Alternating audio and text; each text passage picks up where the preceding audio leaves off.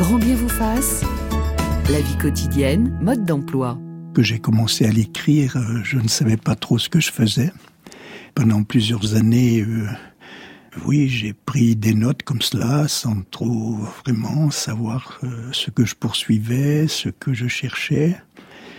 Et puis c'est très longtemps après, après plusieurs années, que, j'ai compris que je me servais de l'écriture pour, en fait, pour me connaître, me connaître profondément, et en fait pour me transformer, pour partir à la rencontre de, de celui que j'étais mais que je ne connaissais pas. Donc j'ai eu à, à me transformer pour devenir pour devenir moi-même. Le poète Charles Julier chez François Bunel sur France Inter en 2012. Bonjour Néla Chidiac. Bonjour Ali. Vous êtes docteur en psychopathologie, vous êtes psychologue clinicienne, euh, spécialiste du trauma et de l'écriture thérapeutique. Vous avez fondé les ateliers d'écriture thérapeutique au centre hospitalier Sainte-Anne à Paris et vous venez de publier un livre passionnant chez Odile Jacob, Les bienfaits de l'écriture, les bienfaits des mots. Bonjour Flavia Mazolin-Salvi. Bonjour Ali. Vous êtes journaliste en psychologie et conseillère éditoriale et vous publiez au courrier du livre Ma vie en mots. En deux mots, comment est organisé votre livre qui est également un carnet d'écriture hein? Oui, c'est un, carnet compagnon, donc avec une euh, petite introduction qui euh, euh, dévoile, déploie tous les tous les bénéfices, les secrets de l'écriture de soi, et qui présente aussi la source d'inspiration, qui est le, livre de la poétesse et dame de cour japonaise Seisho Nagon. Et ensuite, il y a trois chapitres et des invitations à écrire. à écrire, euh, voilà, très anglais, pointu. Bonjour Christina Pelledouel. Bonjour Ali Journaliste à Psychologie Magazine et autrice il y a quelques années de ces livres qui nous font du bien chez Marabout. Alors comment avez-vous découvert que l'écriture euh, intime possédait des vertus euh, incroyables vous, euh, Flavia Maslin-Salvi, c'est en lisant, vous l'avez dit, les notes de chevet de Sei Shonagon. Dans ce livre, Sei Shonagon décrit la vie à la cour, mais ce qui vous a c'est la centaine de paragraphes qui commencent par choses. Choses ravissantes, choses splendides, choses qui ne s'accordent pas. Par exemple, chose ravissante, un visage d'enfant dessiné sur un melon. Chose splendide, les veines du bois dans une statue de Bouddha. Oui, ce sont toutes ces invitations à, à, mettre en mots euh, des ressentis, des émotions et en mettre euh, en mots de manière euh, sensible et surtout très personnelle. Et c'est vrai que cette rencontre, je dois dire qu'il s'inscrit dans 20 ans aussi à psychologie de, de, de tests de différentes méthodes d'exercice, de psychologie, de développement personnel entre autres sur l'écriture de soi, euh, m'a invité, m'a incité à, à moi-même répondre aux invitations de, de Seishonagon. Et j'ai été vraiment bluffée, c'est le mot, puisque moi je pars toujours de l'expérience.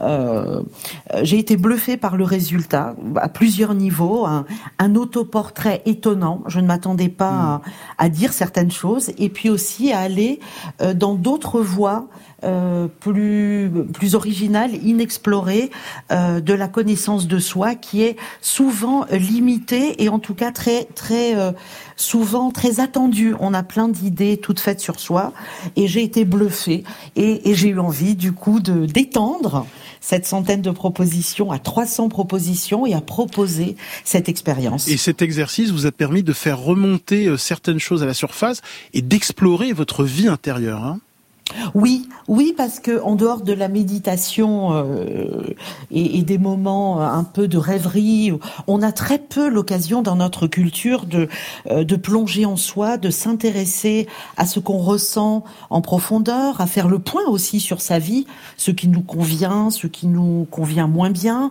à nos relations, et cette espèce de voyage intérieur qui est, je le précise, le contraire du nombrilisme, nous permet euh, à la fois de faire le point sur notre notre vie, de nous affirmer plus tranquillement euh, et de prendre notre place au milieu des autres euh, dès lors qu'on se connaît mieux et on sait ce qui nous va. Et, euh, et du coup de, de, pouvoir tisser des relations ben, plus plus simples, plus fluides avec les autres. C'est le contraire de l'exhibition du moi et de l'égocentrisme. Néla Chédiac, écrire c'est un acte qui permet de renouer avec notre intimité, avec notre vie intérieure? Absolument.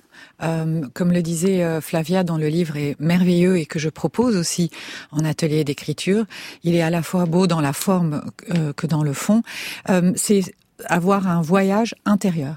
Si hmm. on devait résumer ça, c'est un voyage intérieur. Et notre vie intérieure est constamment mise à l'épreuve par l'accélération de nos rythmes de vie, par notre usage des écrans, par notre hyperconsumérisme. Absolument. Je dirais aussi, à part le voyage intérieur, euh, on a très peu de temps. En fait, il faut toujours aller vite. On n'a malheureusement pas assez de temps pour penser. Et l'écriture, ce moment qu'on prend pour écrire, même si c'est un voyage intérieur au niveau des souvenirs et des réminiscences, c'est aussi un moyen de penser. Mmh. Priscilla Pelledouel. Oui, c'est un moyen de, de penser, c'est un moyen de suspendre, Naïla vient de le dire, de suspendre le temps euh, utile et on passe dans le temps inutile, et je mets des guillemets, mmh. inutile mais ô combien précieux et indispensable, inutile et indispensable, pour pouvoir en effet euh, arriver à porter un regard sur soi et surtout une écoute. Ce que dit Flavia en disant qu'elle a découvert des choses sur elle-même, c'est exactement ça, c'est-à-dire qu'on est euh, souvent surpris de ce qu'on de ce qu'on écrit, on est surpris de ce qui remonte à la surface et, euh, et je crois que tous ceux qui ont tenu un moment ou un autre un journal, quel que soit l'âge d'ailleurs, hein, et d'ailleurs même parfois quand on relit ce qu'on a écrit auparavant, on est surpris sur soi-même et surpris sur l'évolution euh, qui s'est faite dans le temps. Euh, on découvre, alors je est un autre, on découvre quelqu'un qu'on ne connaissait pas forcément si bien que ça. Et c'est ce qui fait tout le prix et tout le, délice de l'écriture pour soi. Néla Chidiac. René Char résume très bien ce que me disent les patients depuis 32 ans. Il disait la chose suivante. Les mots savent de nous ce que nous ne hmm. savons pas encore. Et je pense que ça résume très bien euh, ce ressenti après avoir fait tous les exercices d'écriture et cette écriture. Et quand on se relit, on se dit ah. Hmm. Flavia Mazelin, euh, écrire sur soi montre le besoin de porter à la lumière ce qui est dans l'ombre. Je vous cite. Oui, euh, pas forcément en termes de révélation hmm. de secrets ou de ou de choses inavouables. Ça peut bien sûr être aussi le cas, mais euh, euh, c'est ces parties de soi euh, plus fines, euh, plus euh, qui sont inexplorées et qui sont aussi des ressources en sommeil. C'est-à-dire que dans notre, on le voit bien dans la vie professionnelle, on est sollicité pour utiliser toujours les mêmes outils, les mêmes les mêmes mécanismes intellectuels ou manuels, hein, tout dépend de ce qu'on fait. Et euh, finalement, dans nos relations, euh, l'esprit humain cherchant le confort, on est aussi souvent dans des formes d'automatisme et de représentation de soi assez limitées et pratiquement définies une fois pour toutes. Et prendre le temps euh, de cette introspection, de répondre à des choses aussi simples de que qu'est-ce qui m'irrite au travail ou bien quel est le lieu euh, dans lequel je me sens euh, euh, renaître ou des choses que j'aimerais changer en moi? Ça nous permet de, sortir de l'autoroute des conditionnements et des automatismes personnels et relationnels, et puis aussi de décoller, parce que chaque fois qu'on on, on, on est installé dans ce qu'on pense être soi, et, on laisse aussi les autres nous étiqueter nous définir. Et aller explorer ces zones d'ombre, c'est révéler toutes les facettes, toutes les richesses intérieures que l'on a, et donc, j'allais dire, expanser son identité et euh, vraiment s'en saisir. Christine Appelé-Doual. Oui, puis il y a une, une dimension euh, très importante dont Flavia et Naïla parlent toutes les deux, qui est purement et simplement la dimension de l'écriture, c'est-à-dire que ce qu'on écrit n'est pas ce qu'on dit, c'est autre chose qui se produit. Il y a un phénomène particulier qui intervient à ce moment-là. D'ailleurs, Pascal Quignard, j'ai noté une phrase que je trouve magnifique. Il dit les mots que l'on prononce ne sont pas les mots qu'on écrit autre syntaxe, autre monde. Donc l'écriture, littéralement, a un pouvoir que n'a pas la parole, même la parole que l'on peut prononcer dans le, dans le cabinet d'un thérapeute, ce n'est pas la même chose que ce que l'on écrit.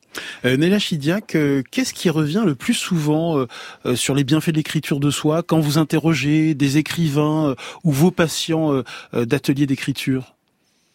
C'est le cadre, en fait, c'est le mm. cadre que peut vous apporter cette séance d'écriture, euh, qui va contenir en fait toutes ces émotions qui sont parfois comme un tsunami débordante, parce que dans tout ce qui est décrit, finalement, de l'invisible au visible, il y a aussi cette notion de mettre de l'ordre dans le chaos et euh, c'est pouvoir ranger et nommer ce chaos, prendre une distance et à partir de là pouvoir élaborer. J'ai noté dans, dans, votre livre que cela permettait, hein, cette écriture de soi, de méditer, d'apaiser, euh, mhm. de taire la douleur sans l'étouffer, mhm. de créer une boussole, de combler le vide ou de calmer le désespoir de manière élaborée et non compulsive, mhm. et tout simplement pour vivre.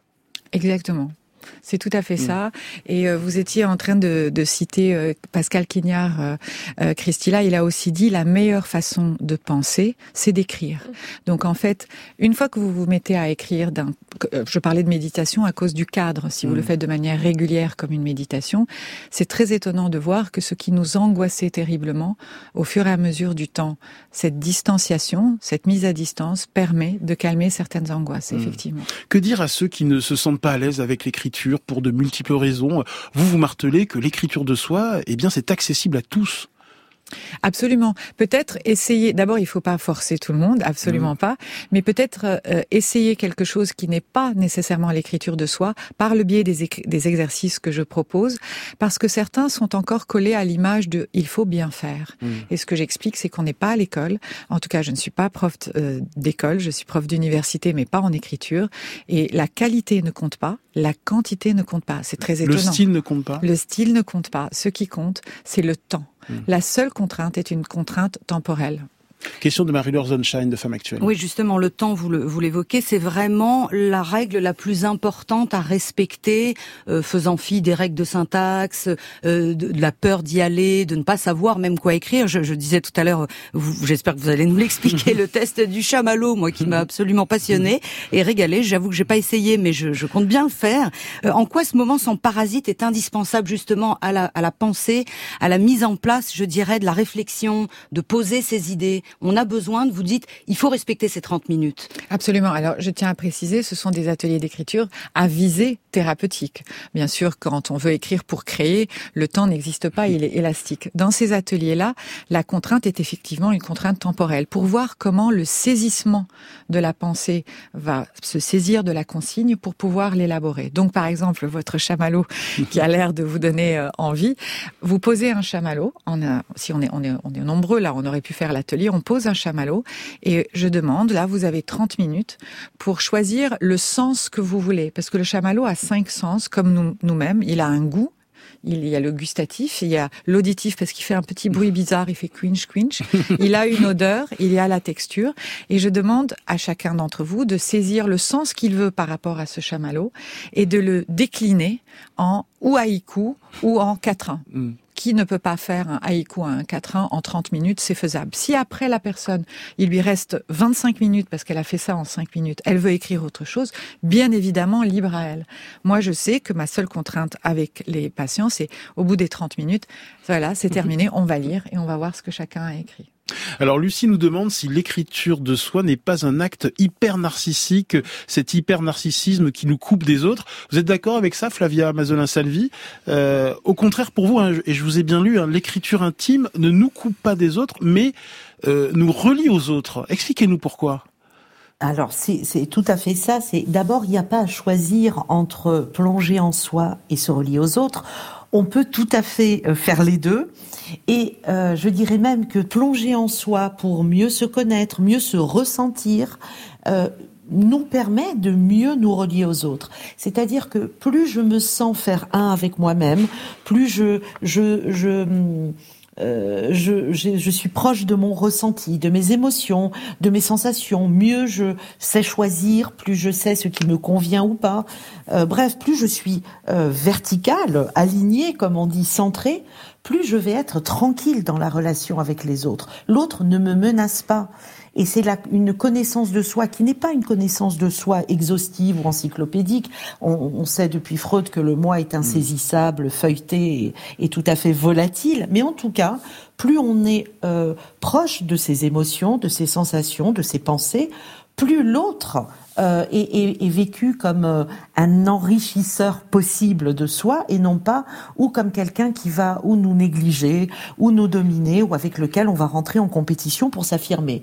Au contraire, plonger en soi, l'écriture de soi permet un renforcement identitaire, quelque chose qui fait qu'on se sent tranquille au milieu des autres. Et, on se sent proche aussi euh, euh, quand on lit les journaux de Jules Renard, de, Kafka, de Virginia Woolf. On se sent proche d'eux, surtout quand ils ne se montrent pas sous leur meilleur jour hein, euh, dans leurs journaux intimes. Flavia Mazelin-Selvi. Oui, parce que c'est ça aussi qui est en jeu. C'est une connaissance euh, euh libérée, sans censure de soi-même. C'est vraiment s'explorer un peu euh, sous toutes ses facettes et dire vraiment. On, on, voit bien quand on se prête à l'exercice de ces des propositions que bien on a des lignes de force, des lignes de faiblesse, on a des des zones un peu de honte, des zones de fragilité, et c'est tout ça notre humanité qui nous permet de rencontrer les, les, les zones de fragilité fragilité, d'humanité de l'autre. Et, c'est pour ça, pour moi, que c'est un, comment dire, ça fait tomber les masques du mmh. jeu social. Ça permet l'authenticité relationnelle. Euh, Chrissy Lapelle-Édouard. Oui, ça permet en effet euh, de, de, revenir vers soi, permet de découvrir qu'en fin de compte, euh, on n'est pas tout seul. C'est bizarre de dire ça, mais je, je pense que c'est vraiment euh, la réalité. En ce qui concerne les journaux des écrivains, alors il y a plusieurs niveaux. Hein. Il y a des mm. journaux qui sont écrits pour la postérité, mm. hein, les Goncourt par exemple, c'est vraiment typiquement le cas. Et puis il y en a d'autres qui sont beaucoup plus spontanés. Mais je voudrais insister sur sur une, une notion qui est celle de liberté, mais vous allez peut-être en parler euh, un peu plus tard. Mais la, manière dont l'écriture de soi permet de s'ouvrir à une liberté personnelle. Euh, il ne s'agit pas d'une liberté sociale, il s'agit vraiment d'une liberté personnelle. Et en particulier, je pense à des écrivains, euh, des femmes pour lesquelles le journal ou l'écriture personnelle a permis d'ouvrir une, une possibilité d'exprimer des choses qui peut-être étaient euh, interdites ou euh, fermées complètement. Voilà. Euh, alors Jane Austen, par exemple, ou Virginia Woolf, euh, ont écrit pour être libre. Et j'espère qu'on pourra lire un jour le journal intime d'Éric Fibio. On y travaille. Je se voir, mais il y a peu de chance. Euh, cela dit, c'est pardon de, du coup de, de, de rebondir là-dessus, comme j'ai écrit des, des, récits qui sont un peu personnels, euh, je, notamment un, un, livre qui s'appelle Clint et moi, et où je raconte la relation euh, avec euh, Clint, mais c'est une relation assez journalistique avec Clint Eastwood et tout ça. Et, et je remonte euh, à, à, l'image d'une photo de mon père qui s'était déguisé un jour en, en Clint Eastwood. Et, sur la fin du bouquin, j'étais en train d'écrire le dernier, la dernière rencontre que j'avais euh, faite avec Eastwood, c'était la septième ou la huitième. Et je me demandais, je me disais, tiens, si ça se trouve, c'est la dernière, parce qu'il est un peu âgé, j'étais allé le voir là-bas, etc. Puis peut-être qu'il fera plus de films. donc ça, ça, ça, ça clôturait une, certaine, une certaine relation. Et tout d'un coup est remonté à la surface le décès de mon père euh, quelques quelques mois avant et, et tout d'un coup tout s'est lié tout s'est éclairé entre entre la première image de mon père euh, déguisé en Clint Eastwood et le décès de mon hmm. père et le fait de de voir peut-être Eastwood euh, une, une, dernière fois et c'est je m'y attendais pas du tout en fait de de cette euh, donc je l'ai écrite euh, et c'était à la fois émouvant à la fois ça m'a éclairé ça m'a hmm. appris plein de choses c'était assez étonnant cette ce surgissement comme ça de la mmh. mémoire. Néla Chidiac. Oui, d'ailleurs Shakespeare disait euh, la, la, mémoire est la sentinelle de l'esprit et avec l'écriture, on a accès direct à cette mémoire sans même s'en apercevoir. Par les cinq sens, par exemple, que j'utilise beaucoup dans les exercices pour le traumatisme, ou comme ce que vous l'avez fait à partir d'une photo, donc un élément extérieur qui va euh, automatiquement aller saisir des choses de l'intérieur. Et c'est ce mouvement qui est fabuleux.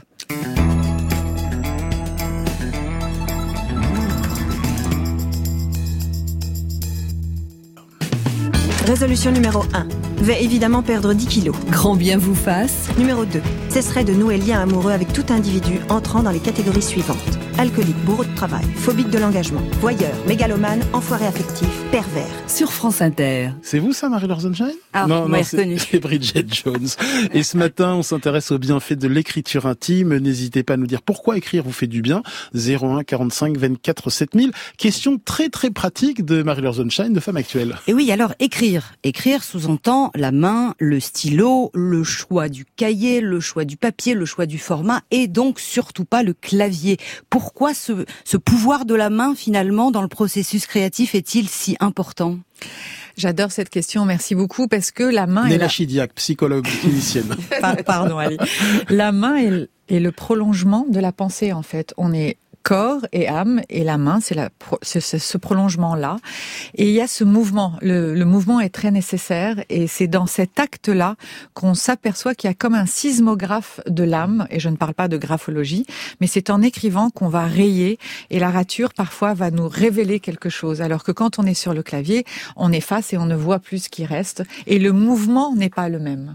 C'est on gratte avec la main. C'est l'origine du mot écrire. L'étymologie, c'est inciser, gratter. Donc euh, c'est un travail de, à la main. Et des études scientifiques montrent que le cerveau s'engage différemment quand nous écrivons quelque chose à la main par opposition à la saisie sur un clavier ou en touchant un écran. Hein. Pelledouel, journaliste à Psychologie Magazine. Absolument, des études qui ont été euh, qui ont été menées hein, euh, en neurologie qui qui tendent à prouver ça, enfin qui ne tendent pas d'ailleurs, qui le hmm. prouvent. Et autre point très important, ce qui concerne les enfants, il est indispensable que les enfants écrivent à la main et n'écrivent pas sur euh, sur un clavier, justement pour les mêmes raisons, pas seulement pour la maîtrise de l'écriture elle-même, mais vraiment pour ce, ce lien entre le, le, cerveau, les neurones et, le, et la main qui écrit. Écoutons Noélie qui a écrit 24 journaux intimes depuis l'enfance. Le premier, c'est celui-ci, avec un gros cœur pour commencer. Ne pas lire, attention. Noélie dit Césarée a 27 ans et 24 journaux intimes. Autant dire qu'elle y a mis toute son existence depuis qu'elle sait écrire. Premier amour d'enfant. J'aime Romain. Il est en CE2 et il a 9 ans. Il est beau, fort, grand et sympa. Je crois qu'il m'aime. Tant mieux. Première révolte d'adolescente. Là, je venais de changer de couleur de cheveux. J'avais les cheveux rouges. Waouh. Je suis officiellement déclarée comme la punk de la famille. Et aujourd'hui, les débuts dans une carrière d'ingénieur. Hier, j'ai eu une grosse journée. Réunion le matin avec des partenaires scientifiques et TP à l'atelier l'après-midi avec les étudiants. C'est assez intéressant. Ces écrits témoignent de ses bonheurs, de ses envies, de ses ambitions. C'est la mémoire intacte de ce qu'elle a été et c'est exactement ce qu'elle recherche. On se rappelle de tous les événements de la vie, je veux dire, euh, qui se rappelle de ce qui s'est passé euh, quand on avait 8 euh, ans ou 10 ans Et eh ben moi, je le sais, je m'en rappelle, c'est consigné là quelque part. Extrait du JT de France 2 en octobre 2017. Votre regard, euh, Flavia Mazolin-Salvi, je rappelle que vous êtes journaliste spécialisée en psychologie. C'est assez fascinant, hein, ce, travail, ce, long travail de, de Noélie depuis l'enfance. Euh, qu'est-ce que, quel est votre regard?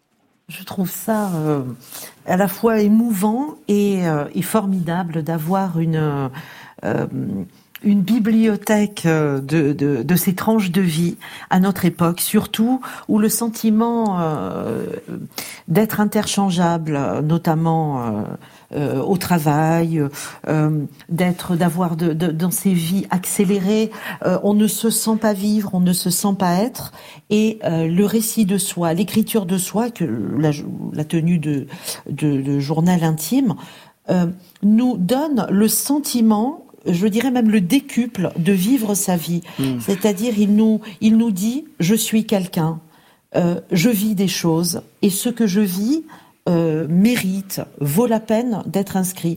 Et euh, c'est ce qu'on appelle bon, du narcissisme positif, du bon narcissisme, hein, pas celui qui consiste à, à tout ramener à soi, à se vanter, à s'exhiber, mais au contraire à se densifier de l'intérieur, à, à, à inscrire sa vie euh, voilà, dans quelque chose d'unique. Hein. on prend conscience de sa singularité, de tout ce qui nous arrive, de bien, de mal. On est quelqu'un. C'est pas la peine d'être un people, une célébrité, pour avoir une vie qui mérite d'être racontée, euh, d'être partagée, d'être inscrite dans le temps.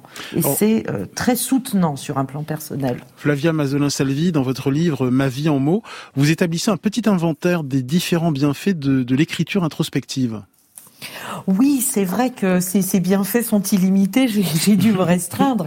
Hein. Elle, crée des pauses, elle régule les émotions parce qu'on sait bien que euh, identifier, nommer, puis écrire ce qu'on ressent permet de, euh, par ce, phénomène d'externalisation, permet de se détacher euh, de l'émotion trop envahissante, trop perturbatrice, et donc d'en affaiblir son impact.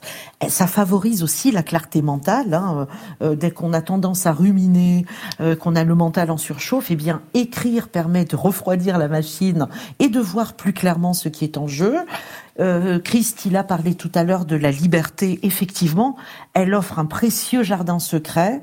Euh, voilà, elle nous rend quand même plus lucides sur nous, sur nos choix, et euh, elle permet aussi, c'est vraiment euh, pas le moindre de de ses bénéfices, de de corriger ou de modifier dans notre vie ce qui peut l'être, ce qu'on a envie de de faire évoluer, parce qu'on est on, on, est sur un, un tapis roulant d'ordinaire qui va très vite, et là se dire non mais en fait ça ça ne me convient pas cette mmh. relation, cette situation, je fais le point, qu'est-ce que je peux faire? Donc c'est une manière euh, de se réapproprier sa vie et d'être plus actif. Et comme l'a dit Naïla Chidiac euh, tout à l'heure, pour écrire, il faut penser.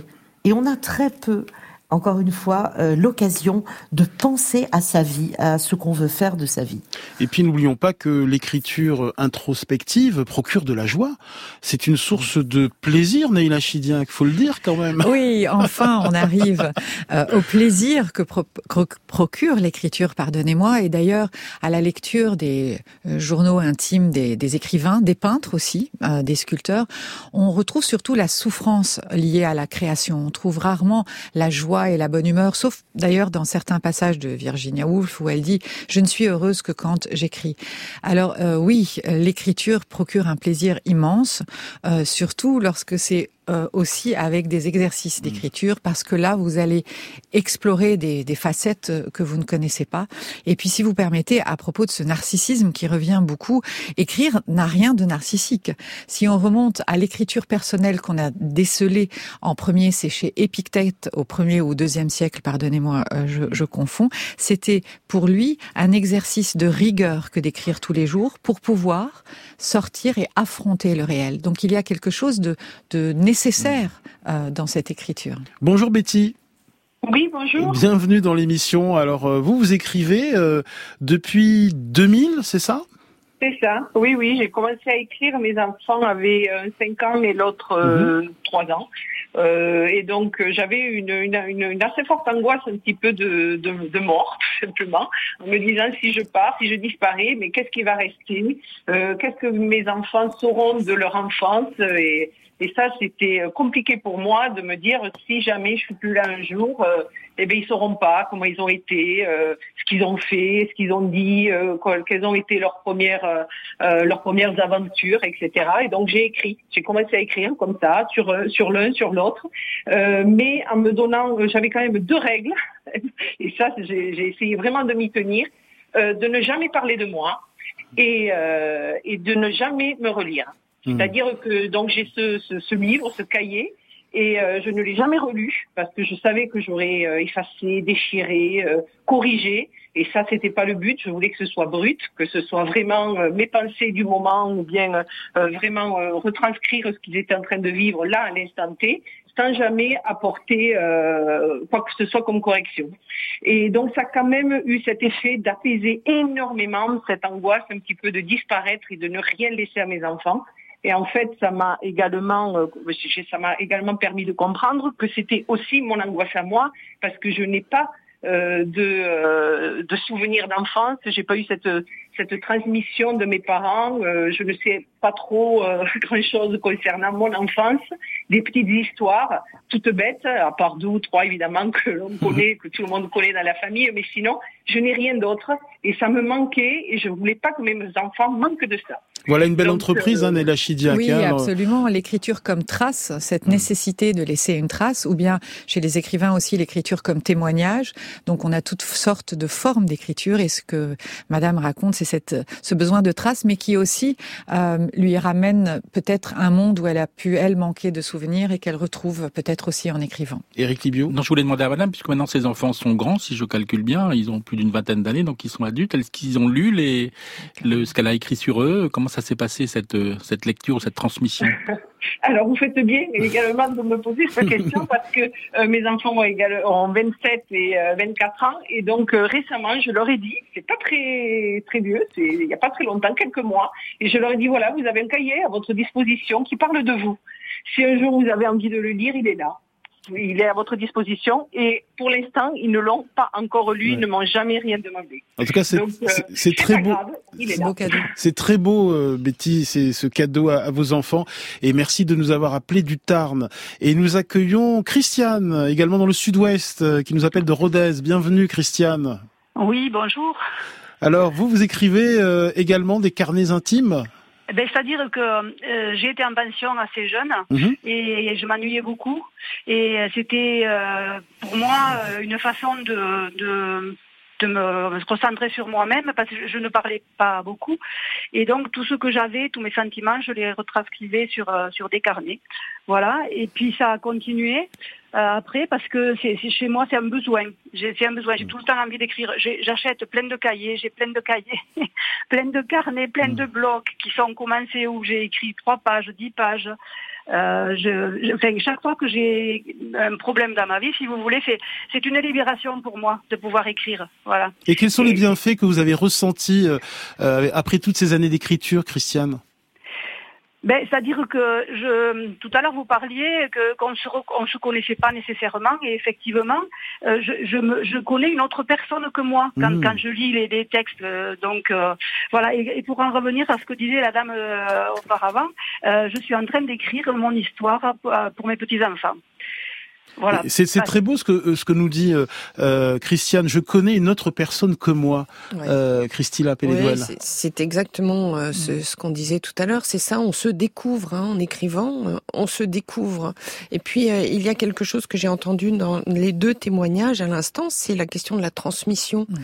Non seulement la trace, mais la transmission aussi. Toutes les deux veulent laisser quelque chose aux, à leurs enfants, aux personnes qui les liront. Et je crois que c'est important parce que, en effet, la crainte que nous avons tous, c'est d'être oubliés.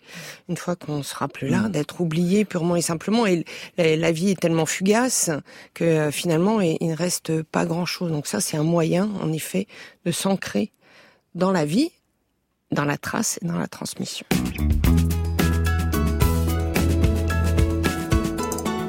Et ce matin, on s'intéresse aux bienfaits de l'écriture intime. N'hésitez pas à nous dire pourquoi écrire vous fait du bien, euh, en nous laissant une note vocale sur l'appli France Inter. Tiens, comme Camille. Bonjour Ali, merci beaucoup pour votre émission Grand Bien vous fasse. Euh, J'aime beaucoup cette émission. euh, Vous proposez toujours des émissions de grande qualité sur France Inter, donc c'est très chouette. Alors pour ma part, j'ai vécu euh, une période très difficile psychologiquement en mai-juin 2021, suite à un conflit professionnel dans mon travail. Euh, et j'ai eu l'idée euh, de prendre un petit carnet pour écrire toutes mes pensées parce que psychologiquement c'était très dur pour moi. J'avais des idées suicidaires, je me sentais très très nulle. Euh, et voilà, toutes euh, ces idées qui bourdonnaient dans ma tête sans cesse, j'ai pu les mettre sur papier et ça m'a fait énormément de bien pour m'apaiser. Merci beaucoup, bonne journée. Votre regard, euh, Naïla Chidiac, je rappelle que vous êtes psychologue clinicienne sur ce témoignage de, de Camille. Je suis ravie que Camille ait eu ce merveilleux réflexe de prendre un carnet, de se mettre à écrire et, et je trouve que son témoignage est très beau et je l'en remercie. Et effectivement, ça a pu contenir euh, toutes ces angoisses et probablement elle a pris de la distance et elle a relativisé. Alors j'aimerais qu'on s'intéresse à l'écriture thérapeutique. hein. Vous avez euh, créé et animé des ateliers euh, à l'hôpital Sainte-Anne à Paris entre 1997 et, et- et 2010. Euh, quels sont les avantages de cette écriture euh, Dans quel domaine elle se révèle efficace? Alors, euh, à l'hôpital Sainte-Anne, c'était quand même des pathologies assez euh, importantes euh, et on pouvait recevoir toute forme de pathologie, sauf les grandes crises d'agitation maniaque dans les bipolarités, parce que ça peut perturber le groupe. Sinon, ça faisait beaucoup de bien euh, à toutes les pathologies. C'était des patients adultes, bien évidemment, mais Alors, je peux citer euh, Oui. le stress post-traumatique, l'anxiété, L'anxiété, la dépression, la dépression, les beaucoup- addictions. Beaucoup la dépression, les addictions aussi, mais il faut savoir que quand il y a une pathologie lourde, euh, l'écriture toute seule, Hmm. voilà, on a besoin quand même euh, euh, d'un service de psychiatrie pour pour aider. Donc c'était dans ce, ce sens-là que cet atelier était dans une prise en charge pluridisciplinaire, mais les effets ont été excessivement intéressants. D'ailleurs, je suis partie en 2010, mais ça continue et il y a de plus en plus d'ateliers d'écriture thérapeutique dans différents services, dont des services de soins de cancer, de Alzheimer. de- Voilà, c'est c'est euh, un soin. Alors revenons à l'écriture introspective. Comment se lancer euh, quand on n'arrive pas, quand on est devant la page blanche euh, Est-ce que vous avez des conseils pour se lancer, Naïla Chidiac? Oui, bien sûr, Ali. En fait, pour vous dire, en 32 ans d'expérience, il y a très, très, très peu de cas de angoisse de la feuille blanche. Ce qui est beaucoup plus difficile, c'est de lire ce qu'on a écrit. Euh, mais personne n'a bugué euh, devant la page blanche. Alors, bien sûr, si on leur donne un sujet difficile d'emblée, euh, il y a de quoi avoir peur. Mais si vous dites à quelqu'un, est-ce que vous pouvez me faire une liste de trois choses dont vous avez envie et trois choses dont vous n'avez pas envie? Voilà. Et à partir de là, beaucoup de choses sont à faire. Ou alors faire un acrostiche de votre prénom. Ah. A-L-I, Ali. Et puis un acrostiche du prénom que vous auriez aimé avoir. Hmm. Et là, c'est parti en live. Vous allez avoir des, des, séances très riches entre celui qui ne sait pas quel prénom il aimerait avoir ou bien celui qui ne veut pas un autre Ouais. prénom. Et bam, bam, bam, et ça part de là. Et, et la psychologue euh, Margarita Tartakovsky euh, propose une liste, hein, si on n'arrive pas à se lancer. Alors je cite euh, quelques items, par exemple, ma façon préférée de passer la journée, c'est et puis vous complétez. Si je pouvais parler euh, à mon adolescence, euh, la seule chose que je dirais, c'est faire une liste de 30 choses qui vous font sourire, euh, euh, les mots avec lesquels je voudrais vivre sont, euh, en 10 mots, euh, se décrire. Enfin voilà, c'est des petits conseils pour se lancer. Et vous, euh, Flavia Mazolin-Salvi, qu'est-ce que vous conseillez pour se lancer? Il y, a, y a, y a des conseils hein, dans votre livre, hein, Ma vie en mots. Oui, euh, c'est, je vais reprendre ce que disait Naïla Chidiac. Euh, elle dit dans son livre la contrainte est la voie royale de l'imaginaire. Et donc, euh, l'imaginaire, la liberté, le contraire de l'autocensure et donc l'autorisation que l'on se donne de, se livrer. Et c'est vrai que cette contrainte est dans, le livre qu'elle propose. Elle propose 26 auteurs inspirants et 26 exercices étonnants. Moi, j'en ai fait. Je crois que je les ai tous euh, tous testés, tous faits. Je peux dire que c'est formidablement euh, invitant dès lors qu'il y a une proposition qui est une contrainte. Eh bien, on, on ne porte pas le poids de l'interrogation de par quoi je vais commencer? et si je me trompe quand je me lance? Donc, on est libéré de ça et on y va. Et c'est ce que j'ai aussi fait dans ma vie en mots, des propositions, euh, des invitations euh, auxquelles on n'a qu'à répondre, parce que euh, en facilitant le starter, le démarrage, eh bien, il y a euh, cette fameuse voie royale de l'imaginaire et du sensible se déploie beaucoup plus facilement. Par exemple, dans votre livre, choses qui me font peur, choses qui me font sourire malgré moi, choses qui me donnent des ailes, choses qui me demandent de la patience et, le lecteur euh, complète à sa, guise. Euh, vous conseillez également de s'inspirer de Pérec, du cher Pérec d'Éric Libio, les fameux Je me souviens. C'est vrai que c'est absolument extraordinaire de de d'imiter euh, euh, d'imiter Georges Perec, qui lui-même euh, comment dire euh, avait pour référence euh, euh, C. Shonagon que vous citez abondamment dans votre livre. Hein, euh. Oui, euh, Georges Perec et son fameux je, me souviens, donc qui est pas de, qui sont pas des souvenirs personnels, mais des souvenirs de l'époque de son adolescence. Euh, effectivement inspiré par Seishonagon, Roland Barthes aussi, dans euh, Roland Barthes par Roland Barthes, et euh, inspiré par Seishonagon et dans sa liste j'aime j'aime pas. Euh, nous dit à la fin que ça n'a aucune importance qu'on sache qu'il aime pas la cannelle et, et, et les caniches, mais le fait de lister et de dire des choses de soi euh, nous permet de, de nous reconnaître comme différents de l'autre et donc de reconnaître l'autre, c'est l'altérité, c'est une invitation à l'altérité, différent de, de soi. Et c'est toujours cette liste qui libère et qui singularise. Néla Chidiac. Oui, alors euh, dans le livre euh, que je où je vous propose les 26 auteurs euh, suite à un abécédaire, à la lettre B, je vous propose Joe Bernard qui en fait lui a créé la liste du je me souviens Hmm.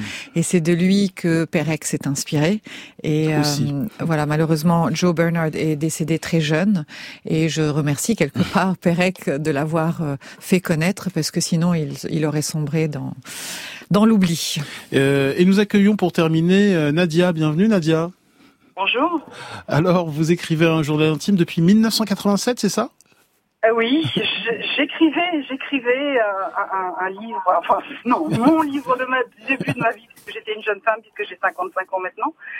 Et puis, euh, bah, je racontais toute ma vie, puisque j'étais seule à Paris, et puis euh, j'étais une petite Normande qui montait à Paris, donc il fallait que j'écrive un petit peu pour pouvoir euh, me, me, me sauver de, de, de cette vie parisienne que je ne connaissais pas du tout et où j'apprenais à, à vivre. Et puis, euh, il y a six ans, euh, j'ai découvert que mon mari euh, avait lu mon journal. Aïe. Oh, il n'y avait rien de, rien de, de- qui aurait pu gêner notre vie de couple, mais je me suis sentie, comment dire, peut-être le mot va être violent, mais je me suis sentie violée. Hmm. Euh, parce que euh, c'était ma vie, euh, je l'avais construite euh, et, euh, et j'avoue que je n'arrive plus. J'ai essayé de, de, de me reprendre des cahiers, de réécrire, et je n'arrive pas à ouvrir un mot, à ouvrir ce que je ressens. Et c'est vrai que je vous avoue qu'en ce moment, je ne suis pas en grande forme, et je sais que ça me ferait énormément de bien. Je n'arrive plus à poser des mots sur mon mal-être, et je, voilà, je, pense que d'autres personnes sont peut-être comme moi, et si on peut me donner quelques clés pour réussir à, apporter euh, un peu plus de lumière aux mots que je n'arrive plus à poser, je ça me, ça me ferait beaucoup de plaisir. Néla Chidiac. Oui, euh, merci pour ce témoignage. Vous pouvez, euh, si vous voulez, au début, mettez-vous juste à recopier des poèmes mmh. ou recopier des mots, parce que le mot en lui-même est très évocateur. Herman S. dit un seul mot et vous partez dans un imaginaire merveilleux. Donc, ou alors écrivez des choses imaginaires, comme ça vous vous sentirez moins euh, intrus. Voilà, il y aura pas d'intrusion dans votre intimité, mais continuez à écrire, restez dans l'acte d'écrire, et petit à petit vous reprendrez confiance. Sinon, il y en a aussi qui écrivent des lettres et puis après qui les déchirent. Mais au moins, vous écrivez. N'arrêtez pas d'écrire. C'est tout ce que je peux vous dire. Merci Nadia pour vos, votre témoignage très émouvant. Euh, merci beaucoup Neila que Les bienfaits de l'écriture, les bienfaits des mots, c'est publié chez Odile Jacob. Merci Flavia Mazelin Salvi. Ma vie en mots, c'est publié au courrier du livre. Merci Christila Pelledouel. Grand bien vous fasse est un podcast France Inter.